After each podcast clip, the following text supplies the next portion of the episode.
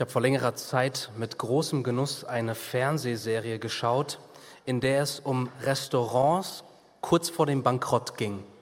Das gab es im amerikanischen, im deutschen, ich nenne jetzt keine Namen, aber das war so interessant, weil jemand so ein, zwei Jahre, nachdem dann dem Restaurant durch so einen berühmten Koch geholfen und das Restaurant neu ausgerichtet und verbessert wurde, ist na, im Nachhinein nochmal ein Fernsehteam hin und hat geguckt, wie steht es denn heute um das Restaurant.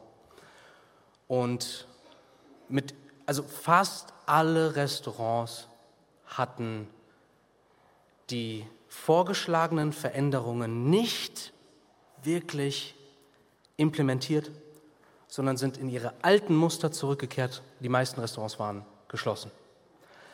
Warum sage ich das?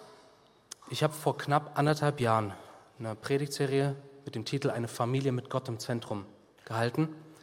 Und was ich heute machen möchte, ist eigentlich, ich möchte euch, wie dann die Restaurants wieder mal besucht wurden und nach dem Rechten geschaut wurde, so möchte ich eigentlich mit dieser Predigt euch heute als Familien besuchen und die Frage stellen, na, wie sieht es heute aus? Und das soll auch überhaupt nicht eine, eine anklagende, rein mahnende Predigt sein, denn, ihr Lieben, gerade in diesem Bereich, da ist so viel Anfechtung, das ist ein harter Kampf, eine Familie mit Gott im Zentrum zu werden. Deswegen möchte ich euch heute ermutigen, ganz besonders die Familienväter, bleibt dran. Und freut euch auch da, wo ihr sehen dürft, dass Gott euch als Familie Wachstum geschenkt hat.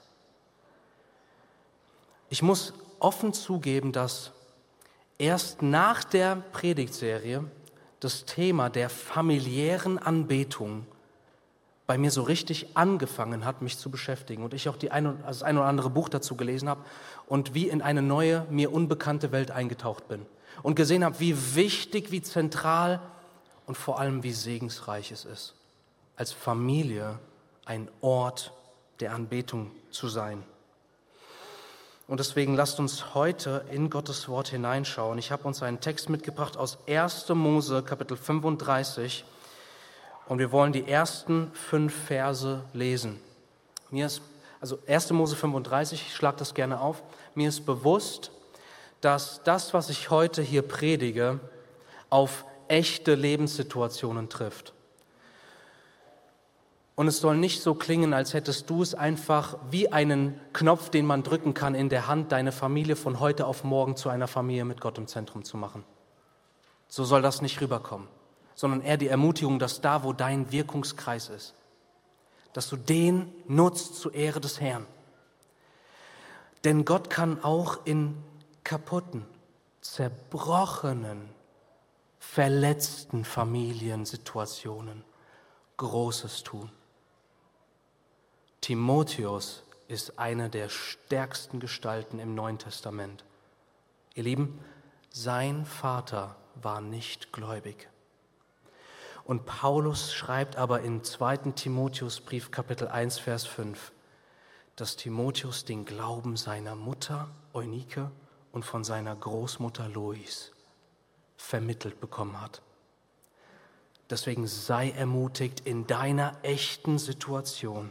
Das Thema der heutigen Predigt lautet die Erneuerung einer Familie. Man könnte auch sagen familiäre Reformation. Und das sehen wir hier im Text. Lasst uns lesen 1. Mose 35, die Verse 1 und wir lesen bis einschließlich Vers 7. Und Gott sprach zu Jakob, mach dich auf, zieh hinauf nach Bethel und wohne dort und mache dort einen Altar dem Gott, der dir erschienen ist, als du vor deinem Bruder Esau flohest. Da sprach Jakob zu seinem Haus und zu allen, die bei ihm waren, tut die fremden Götter weg, die in eurer Mitte sind und reinigt euch und wechselt eure Kleidung und wir wollen uns aufmachen und nach Bethel hinaufziehen und ich werde dort einen Altar machen, dem Gott, der mir geantwortet hat am Tag meiner Drangsal und mit mir gewesen ist auf dem Weg, den ich gegangen bin. Und sie gaben Jakob alle fremden Götter, die in ihrer Hand waren, und die Ringe, die in ihren Ohren waren. Und Jakob vergrub sie unter der Terebinte, die bei Sichem ist. Und sie brachen auf und der Schrecken Gottes kam über die Städte, die rings um sie her waren, so dass sie den Söhnen Jakobs nicht nachjagten. Und Jakob kam nach Luz, das im Land Kanaan liegt, das ist Bethel, er und alles Volk, das bei ihm war, und er baute dort einen Altar und nannte den Ort El Bethel, denn Gott hatte sich ihm dort offenbart als er vor seinem Bruder floh. Das ist das Wort Gottes heute an uns und an dich persönlich. Ich möchte vier Punkte aus diesem Text mit euch betrachten. Erstens, womit alles beginnt, der gnädige Ruf Gottes. Zweitens, die mutige Initiative Jakobs. Drittens, die gemeinsame Anbetung der Familie. Und viertens, der wiederhergestellte Segen Gottes. Beginnen wir mit dem ersten Punkt. Der gnädige Ruf Gottes, Vers 1. Und Gott sprach zu Jakob, Mach dich auf, zieh hinauf nach Bethel und wohne dort und mache dort einen Altar für den Gott, der dir erschienen ist, als du vor deinem Bruder Esau geflohen bist. Wenn wir nur die fünf Verse unseres Textes betrachten, dann könnten wir den Eindruck haben, dass wir es mit einer entspannten Situation zu, zu tun haben. In Wahrheit sind wir jedoch in einem echten Lebenskrimi, in einer existenziellen Bedrohung dieser Familie. Ihr könnt es gerne im Kontext nachlesen, ich mache es ganz kurz. Eine Tochter Jakobs wurde vergewaltigt. Die Söhne Jakobs rächten ihre Schwester derart, dass sie alle Männer der Stadt, wo das passiert ist, abgeschlachtet haben. Und das Ergebnis ist, dass sie durch diese Rachetat jetzt den Zorn von zwei, nicht Familien, sondern Völkern auf sich gezogen haben. Von den Kanaanitern und Perisitern. Und, Abraham, äh, und, und Jakob fürchtet um die Existenz seiner Familie. Es ist damit zu rechnen, dass sie jetzt angegriffen werden als kleine Schar von einer Riesenarmee und diese Familie Gottes ausgelöscht wird. In diese Situation spricht Gott hinein. Ihr Lieben, unsere Familien sind in einer gefährlicheren Lage als die Familie Jakobs. Denn das, was die Familie Jakobs hier erlebt, ist das Ergebnis einer tieferen, zugrunde liegenderen Problematik, nämlich der Sünde. Es gibt in dieser Welt für unsere Familien keinen sicheren Zufluchtsort. Wir haben nicht die Macht, unsere Familie zu beschützen. Schon gar nicht vor dem letzten Feind, dem Tod. Doch das grundlegende Problem, das, was die größte Gefahr für deine und meine Familie ist, ist die Sünde, die wir alle als Einzelne in unsere Familie mit hineingebracht haben. Sünde trennt Menschen, Sünde richtet Ehepaare gegeneinander, Sünde trennt Kinder von ihren Eltern und Eltern von ihren Kindern, Sünde zerstört Familie und Sünde bringt letztendlich Gottes Gericht über eine Familie und natürlich über Einzelne. Und die Frage ist, was, was, wie auch immer sich diese Gefahr in unseren Familien jetzt gerade bemerkbar macht, Die Frage ist, was, was machen wir jetzt? Was ist die Lösung? Ist die Lösung zu fliehen? Ist die Lösung, sich abzuschotten von der Welt? Ist die, ist die Lösung, dass wir einfach uns gegen die Welt oder gegen die Probleme richten und gegen sie aus eigener Kraft kämpfen? Die Lösung ist ganz woanders, wo wir es eigentlich vermuten. Die Lösung sehen wir hier im Text. In diese Situation kommt jetzt Gott hinein. Gott sprach zu Jakob. Mache dich auf, baue einen Altar dem Gott, der dir erschienen ist, als du vor deinem Bruder Esau flohst. Jakob hat schon eine Historie. Und er hatte schon Notsituationen. Und in dieser Not hatte sich Gott ihm offenbart. Er ist also ein Mann, der schon viel Gnade, viel Gutes von Gott empfangen hat. Und doch ist jetzt mit seiner Familie einiges nicht in Ordnung. Einiges liegt im Argen. Wir sehen im Text fremde Götter. Aber Gott ist so treu über denen, die er in seine Nachfolge gerufen hat. Genauso wie damals bei Esau, als Gott ihm in seiner Not erschienen ist. So erscheint Gott jetzt und spricht in diese Situation mit einem gnädigen Ruf hinein. Das ist die Lösung. Wenn du heute hier bist, und ich, ich spreche, wie gesagt, zuallererst zu den Familienvätern, was du brauchst, ist, dass Gott in deine Familie reinspricht. Wir sehen hier aber, Gott spricht nicht einfach zu allen in der Familie, sondern Gott ruft dich, Familienvater. Gott spricht zu wem? Zu Jakob. Wir sind von Gott als Verantwortungsträger, als Beschützer, als Initiatoren, als Vorangeher auf diese Welt gesetzt. Und wenn du heute hier bist als Vater und du bist nicht im Glauben, du glaubst nicht an diesen Gott, dann kann ich dir sagen, dieser Text, der hält dir deine Verantwortung vor Augen. Du weißt es vom Kopf her. Du hast deine Familie nicht in deiner souveränen Hand. So viele Faktoren kannst du nicht bestimmen. Du kannst deine Familie nicht beschützen.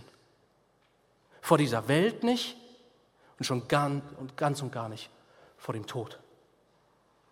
Und auch nicht vor dem Gericht Gottes. Aber die Lösung ist hier.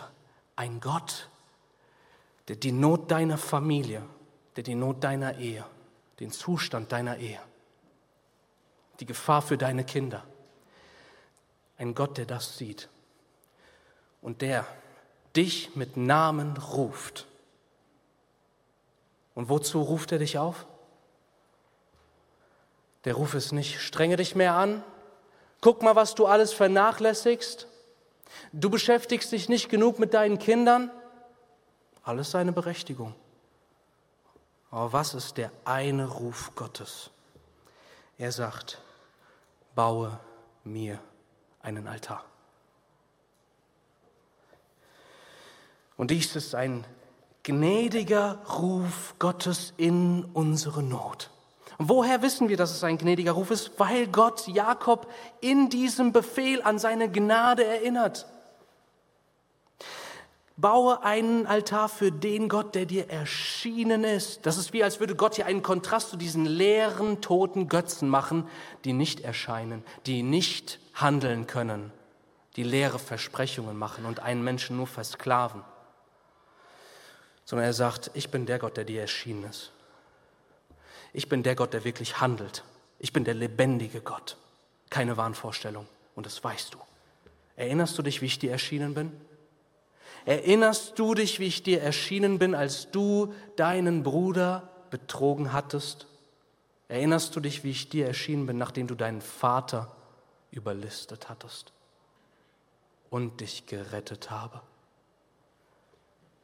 ich bin immer noch Gott, auch jetzt in deiner Not. Und ich möchte, dass du meine Anbetung in deiner Familie wiederherstellst. Jakob, du hast kein Konfliktproblem. Und du heute hier, du hast im Kern kein Eheproblem, du hast ein Anbetungsproblem. Und das ist das, wozu Gott uns ruft heute. Baue mir einen Altar.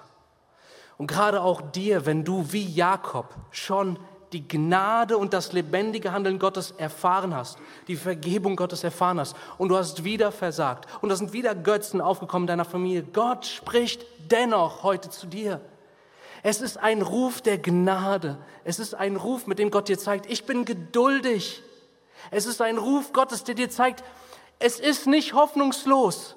Nur komm, baue mir einen Altar. Komm zu mir. Das ist der Gott, der ich bin. Also identifiziere das Problem deiner Familie bitte nicht an falscher Stelle. Der Kern ist nicht, dass du gerade keine gute Beziehung zu deiner Tochter oder deinem Sohn hast. Das ist nur ein Symptom. Du magst, ich habe gerade jetzt mit einer Person gesprochen, zittern in der Hand. Ja, ist nicht schlimm, Hand zittert ein bisschen. Das Endergebnis? Tumor im Kopf als Auslöser dafür. Die Hand, die zittert, da war nicht das Problem. Das Problem ist viel, viel gravierender. Es ist ein Anbetungsproblem. Deswegen höre du heute den Ruf Gottes. Männer, ich, ich, ich schaue euch an. Ich rufe euch auf, mich an allererster Stelle. Lasst uns unseren Mut finden, wenn Gott doch der ist, der uns dazu ruft. Dann dürfen wir auch wissen, wenn er uns dazu aufruft, dann wird er uns auch helfen. Lasst uns nicht verzagen, Männer. Lasst uns nicht resignieren oder aufgeben.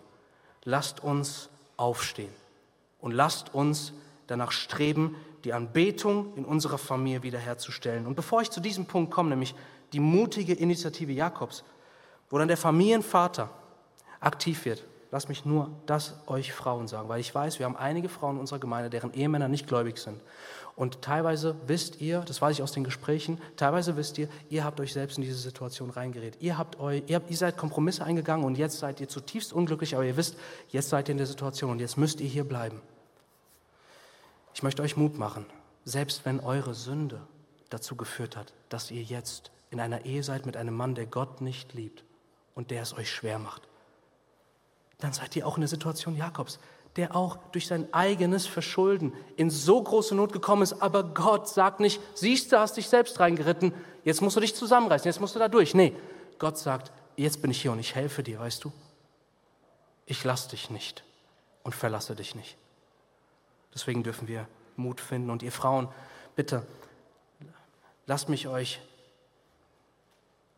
lasst, mir euch, lasst mich euch das sagen. Euer Mann braucht viel dringender den Ruf Gottes wie Jakob als euren Ruf. Klar, macht euren Männern Mut. Sprecht mit ihnen. Aber vor allen Dingen lasst euch diesen Text auf die Knie bringen, dass ihr Gott darum anfleht, dass seine Stimme euren Mann erreicht und er zum Herrn kommt. Somit komme ich zum zweiten Punkt, die mutige Initiative Jakobs. Verse 2 und 3. Lasst uns lesen.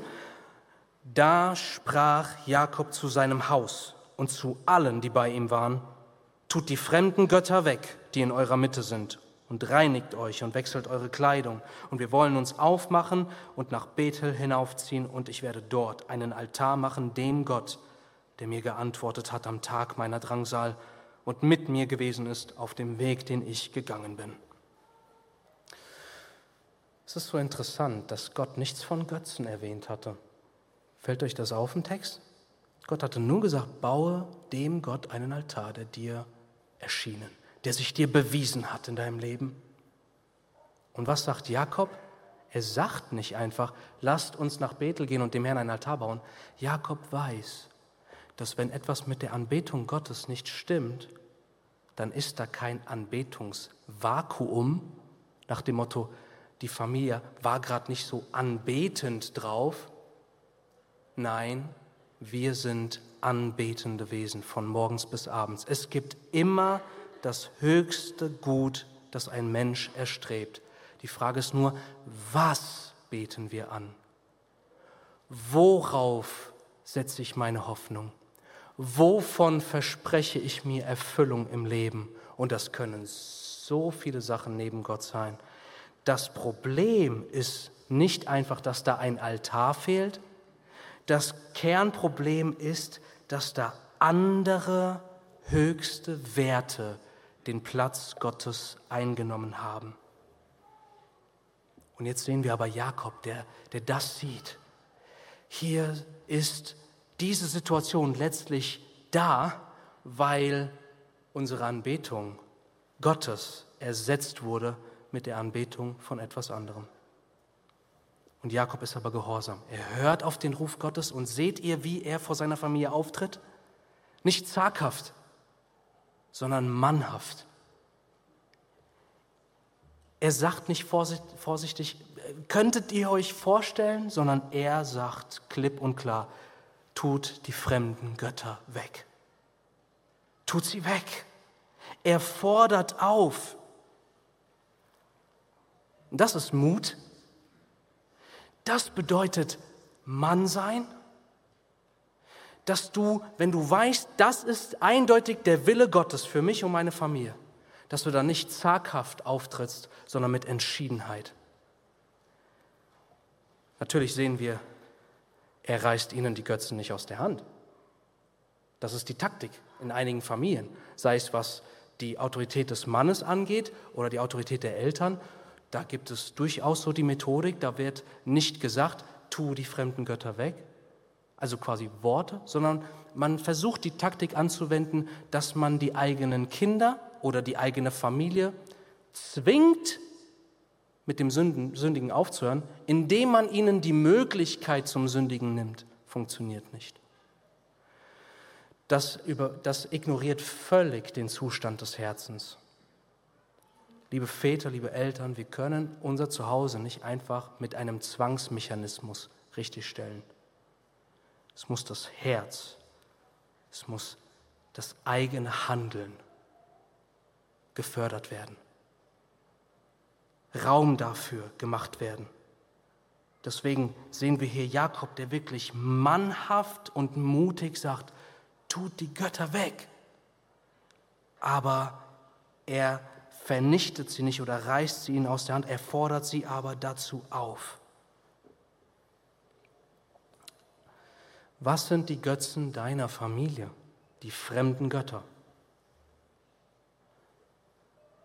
Identifizieren wir sie. Was sind die fremden Götter, die die Anbetung Gottes ersticken? Die uns davon abhalten, dass Gott im Zentrum ist. Und es können manche Dinge sein, die so harmlos wirken, wie ein Tier, so ein kleines Tier, was, was, was wirklich zum Plüschen süß ist, aber eine tödliche Krankheit mit sich bringt. So können es manch eine rein gute Sache sein, die aber unsere familiäre Anbetung zerstört. Deswegen, lieber Familienvater, lieber Bruder, lieber Ehemann, du siehst hier die mutige Initiative eines Mannes, der Gott unmittelbar gehorcht. Möge heute für dich ein Tag sein, an dem du Gott gehorchst und mannhaft auftrittst. Wir sehen im dritten Punkt, die gemeinsame Anbetung der Familie. Vers 4. Und sie gaben Jakob alle fremden Götter, die in ihrer Hand waren, und die Ringe, die in ihren Ohren waren, religiöse Symbole wohlgemerkt. Und Jakob vergrub sie unter der Terebinte, die bei Sichem ist. Also, was sehen wir hier? Wir sehen die Familie, wie Jakob, wie Jakob Gott gehorsam war, so reagiert die Familie und folgt Jakob. Sie selbst, so heißt es ja hier, sie gaben Jakob alle fremden Götter. Lieben, das muss passieren. Wenn es nach Gottes Sinn läuft, dann muss die Reformation einer Familie, die Erneuerung einer Familie so vonstatten gehen, dass ein Mann anfängt, mutig aufzutreten im Namen des Herrn und in seinem Willen und dass dann die Ehefrau in einer helfenden Art und Weise, in einer unterstützenden Art und Weise der größte Zuspruch für ihren Mann ist. Und die Kinder dann ihren Eltern folgen. Vertrauen. Das ist der biblische Prozess, wie eine Familienerneuerung eigentlich aussehen sollte. Sie hören den Ruf. Und das ist auch, was wir in der Bibel sehen. Kinder, gehorcht euren Eltern, Epheser 6, Vers 1. Ihr Ehefrauen, ordnet euch euren eigenen Männern unter, Epheser 5, Vers 22. Das heißt, Initiative und Unterstützung führt zu gemeinsamen Anbetungen, führt dahin, dass wir Gott im Zentrum der Familie haben. Und statistisch betrachtet steht das auch rein pragmatisch, wenn wir es so wollen, außer Frage. Es, die, die Zahlen sind überwältigend, wie oft ganze Familien zum Glauben kommen, wenn der Familienvater sich bekehrt. Und ich glaube, dass wir nicht übersehen dürfen, dass wenn das so ist und der Mann der Initiator, der, der von Gott berufene Initiator ist, dann sollten wir bitte nicht übersehen, dass Satan, der listig ist, hier ganz besonders viel Energie aufwendet, um die Männer davon abzuhalten, aufzustehen. Und das will ich euch zusprechen, Männer, ihr seid in einem harten Kampf. Ihr seid in einem geistlichen Kampf, weil ihr Verantwortungsträger seid. Und ihr seid auch noch zusätzlich in einem Kampf, da wir in Zeiten leben, wo die Grundstimmung unserer Gesellschaft feministischer Natur ist. Und so biblische Männlichkeit aushöhlt und sogar verabscheut. Es ist alles toxisch. Was, nicht, was natürlich nicht heißen soll, dass es nicht giftige, selbsternannte, eigenmächtige, macho-mäßige Autorität gibt, die die Bibel verwirft. Und deshalb will ich auch an dieser Stelle sagen,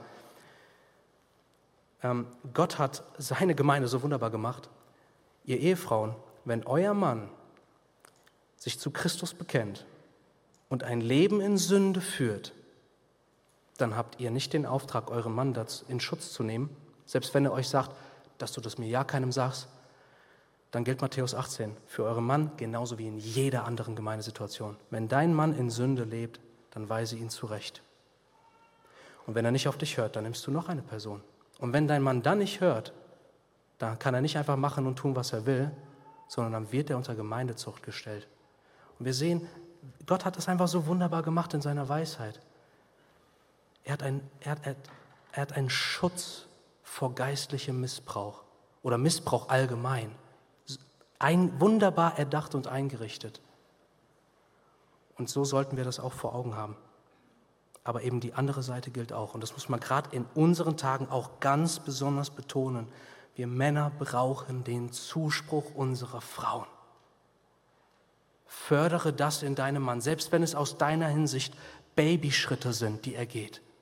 Und selbst wenn er nur einen kleinen Schritt nach vorne und dann wieder zwei Schritte zurückgegangen ist, dann sag nicht, ha, wusste ich, dass du gar nichts machst oder dass du gar nichts gebacken kriegst, sondern sag, weißt du, das, was du vorgestern gemacht hast, ich fand das so toll. Komm, wir gehen da weiter. Und so weiter. Deshalb, Männer, lasst uns unseren Mut finden, wenn Gott uns dazu aufruft, das zu tun. Ihr Lieben, das ist genauso wie als wäre das die Verheißung schwarz auf weiß, dass Gott dann auch mit uns sein wird in dieser herausfordernden Aufgabe. Also wir sehen hier, die Familie geht gemeinsam den Weg zurück zu Gott. Und dafür müssen die Götzen in unserer Familie, die unsere familiäre Anbetung ersticken wollen, die müssen identifiziert werden die müssen statt entschuldigt und verborgen ans Licht gebracht und beim Namen genannt werden. Und auch da mache ich euch Männern Mut. Eben, ja, so ein Götze unserer Zeit ist natürlich, muss ich mich selbst angucken. Das sind zwei Kinder von mir, die spielen, während ich schon Feierabend habe. Und ich bringe es tatsächlich fertig, eine halbe Stunde oder länger einfach auf diesem blöden kleinen Bildschirm zu gucken. Und meine Kinder sagen zwei, dreimal, Papa, kannst du jetzt auch mal mit uns spielen? boah, schäme ich mich, wie beschämend. Und dann muss ich als Familienvater auch den Schneid haben, nicht einen auf, ihr müsst an euch arbeiten zu machen, sondern zuallererst ein Vorbild sein, selbst ein Vorbild zu sein, bußfertig zu sein, zu sagen, ich bitte euch um Vergebung, Kinder. Ich bitte dich um Vergebung, meine Frau. Das ist geistliche Führung. Deine Familie wird dir mit hoher Wahrscheinlichkeit folgen, wenn sie sehen, dass du unter einer Autorität stehst, dass du berechenbar bist, weil du selbst einen Herrn hast und weil du dir bewusst bist, dass du in dir selbst keinen Funken Autorität hast, sondern nur die, die Gott dir zuspricht, wenn du in seinem Willen handelst. Also Väter, die vor Bildschirmen die Zeit verplempern, oder genauso Frauen natürlich, oder die Ordnung und das Prozedere ist zum Gott geworden. Oh, wir haben eine ordentliche Familie, wir haben eine super Aufgabenteilung, keine Anbetung. Schon mehrfach gehört. Ein Ehepaar baut ein Haus, sobald das Haus Tür, äh, äh, äh, Schlüssel fertig ist, ist die Scheidung eingereicht. Ja, toll, aber hey, wir haben ein Haus gebaut. Was auch immer es ist, ob, ob das, das Image der eigenen Familie oder alle möglichen Aktivitäten, tausend Vereine, mehrere Musikinstrumente, Schulclub, Schachclub, alles Mögliche, aber keine Anbetung in der Familie? Götzen. Und die müssen weggetan werden. Die müssen, wie Jakob es getan hat, unter dieser Terebinte, so äh, wahrscheinlich eine Eiche, die müssen vergraben werden. Und ihr Lieben, ja, das kann ein Prozess sein. Die Sünde, die erhebt sich immer wieder, als würde sie von den Toten auferstehen. Aber du musst sie angehen und bekämpfen, jeden Tag neu. Doch Fakt ist, es braucht auch eine klare Entscheidung. Deshalb ist heute auch eine Entscheidung, selbst wenn danach ein Prozess folgt, gefragt von dir. Dass du sagst, ich werde heute vor meiner Frau, vor meiner Familie oder als Frau vor meinem Mann, werde ich meine Götzen offenlegen, ich werde sie als Götzen bezeichnen und ich werde sie wegtun. Ich werde sagen, pass auf, ich werde mein Smartphone ab jetzt nicht mehr ins Schlafzimmer mitnehmen oder was auch immer es ist. Sorry, wenn ich mich so aufs Smartphone vergleiche, ich denke wahrscheinlich so sehr an mich, äh, weil das so eine Versuchung ist, aber der Punkt ist, was auch immer es ist, benenne es heute, tu es weg und dann kämpfe darum, diese Entscheidung jeden Tag neu zunehmend festzumachen. In Jesu Namen. Und lass dir auch, lass dir auch nochmal sagen, weißt du, jeder Götze knechtet dich. Der einzige Gott, der frei macht, ist der lebendige Gott. Er hat Gutes für dich im Sinne. Und damit komme ich zum letzten Punkt. Viertens, der wiederhergestellte Segen Gottes. Vers 5. Und sie brachen auf. Und der Schrecken des Herrn kam über die Städte, die rings um sie her waren, so dass sie den Söhnen Jakobs nicht nachjagten. Das ist so stark. Wow. Jakob macht sich auf, um einen Altar zu bauen. Und der Schrecken Gottes fällt auf die Völker, sodass sie nicht mal darüber nachdenken, ihnen hinterher zu jagen. Und das ist so, das entspricht so sehr der Erfahrung. Da, wo wir anfangen, Gott zu gehorchen, da fangen wir an, Dinge mit Gott zu erleben da fängt Gott an, wirklich einzugreifen und Dinge zu tun, von denen wir sehen, der Herr wirkt. Halleluja. Dank sei dir, Herr. Doch ohne Gehorsam, ohne diesen Schritt, dass du sagst, nee, wir werden jetzt dem Herrn einen Altar bauen in unserer Familie, wird das nicht passieren. Das größte Problem im ganzen, eigentlich in der ganzen Schrift, vor allen Dingen im Alten Testament, zumindest was die Bezeichnung angeht, ist ein geteiltes Herz. Gott ist gut. Ihm kannst du vertrauen. Er ist treu. Er wird dir keinen Schaden zufügen. Nein, du siehst hier, dass da, wo du ihm folgst, da fängt er an, seinen Segen neu über dir und deiner Familie auszugießen. Der Schrecken des Herrn fiel auf die Völker. Das heißt, manchmal sind Ereignisse in unserem Leben, die scheinen gar keine Verbindung zu unserem Glauben zu haben. Und hier siehst du das. Ne? Ich meine, wie hat, wie hat Jakob das erlebt? So, sie ziehen und er stellt nur fest, nur irgendwie greifen sie nicht an. Doch die geistliche Wahrheit dahinter war des Schrecken des Herrn, hat sie abgehalten davon. Der Herr wirkt. Sieh du nur zu, dass du ihm folgst und du wirst seinen Segen erleben dürfen. Und fällt uns auf, der Altar ist hier noch gar nicht gebaut. Der Altar wird erst in Vers 7 gebaut, als sie schon in Bethel waren. Aber wann kommt der Segen des Herrn? Wann kommt der Schutz des Herrn? Das sehen wir am Anfang von Vers 5. Und sie brachen auf. Das ist so tröstend.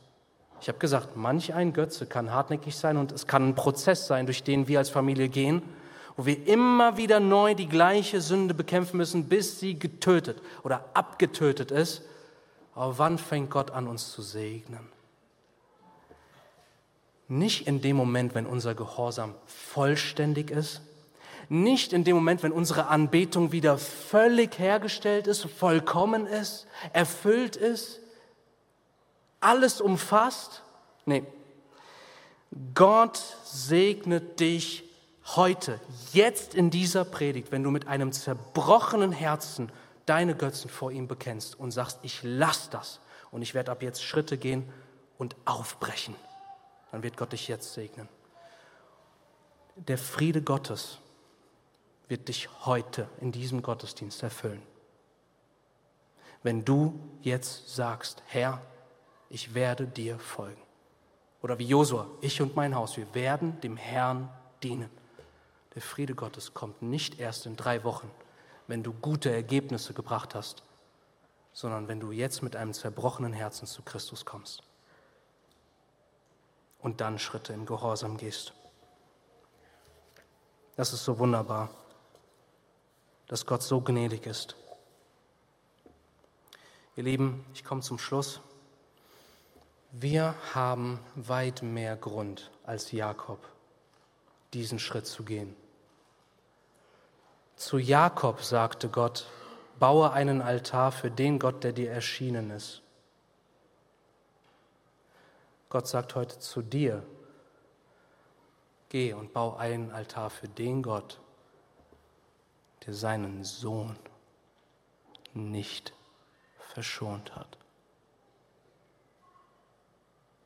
Geh und bau einen Altar für den Gott, der dir ewiges Leben geschenkt hat.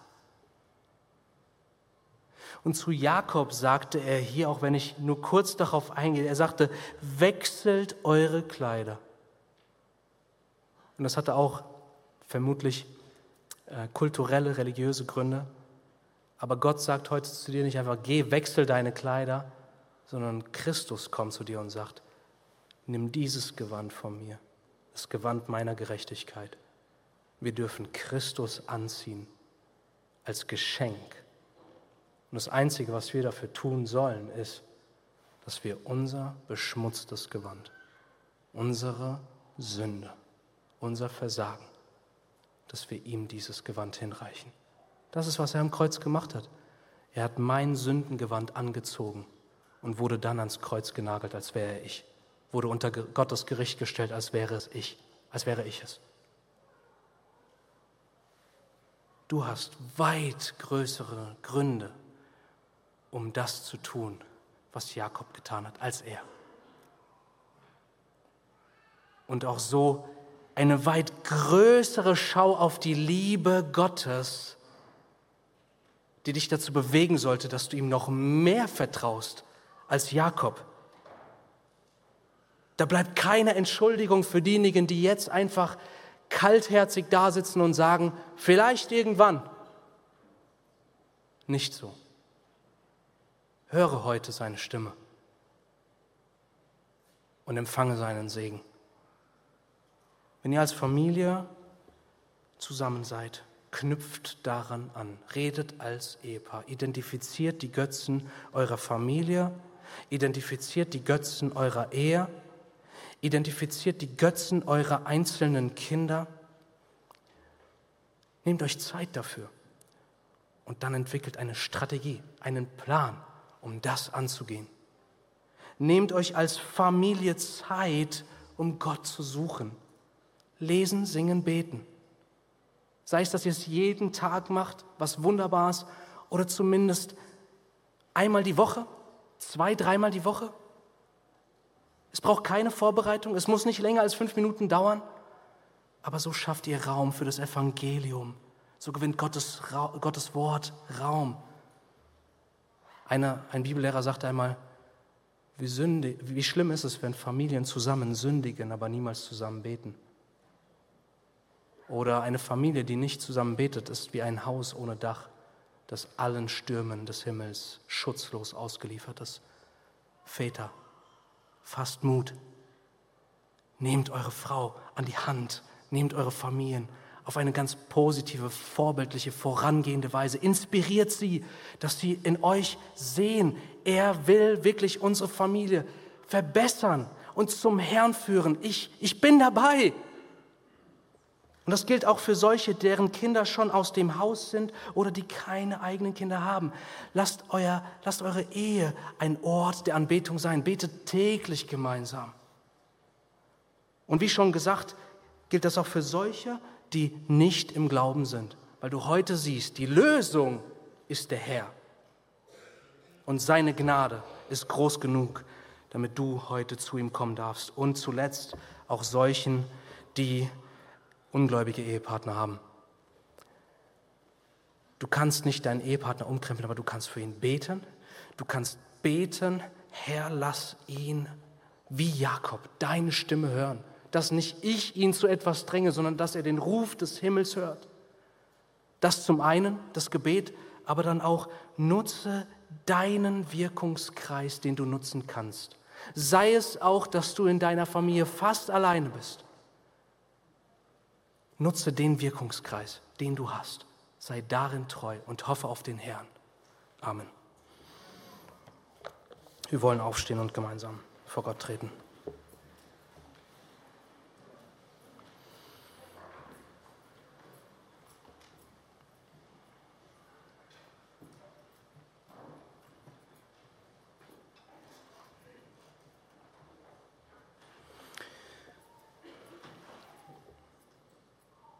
Unser großer Gott des Himmels, unser Vater. Ich glaube, einige sind da, die schon einige Male Mut gefunden haben und doch wieder der Mutlosigkeit kapituliert haben. Bitte hilf uns, dass wir dich heute als den Gott sehen, der uns immer noch dann ruft, wenn wir häufig versagt haben.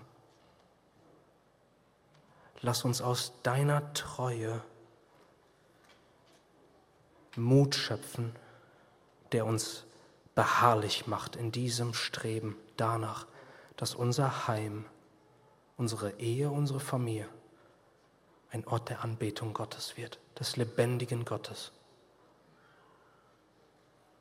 ein Ort des Friedens, der Harmonie und der Freude für Zeit und Ewigkeit. Wir flehen dich an, Herr, gieße deinen Geist über uns aus, der uns dazu befähigt. Und lass, lass die Männer Mut finden in der Tatsache, was für ein Vater du bist. Und dass wir wissen dürfen, dass wenn du schon den irdischen Vätern gebietest, dass sie ihre Kinder nicht mutlos machen sollen, dann dürfen wir daraus schließen, dass du ein Vater bist, bei dem wir niemals mutlos sein müssen. Im Gegenteil, wir haben so einen Vater im Himmel, bei dem wir Mut lernen.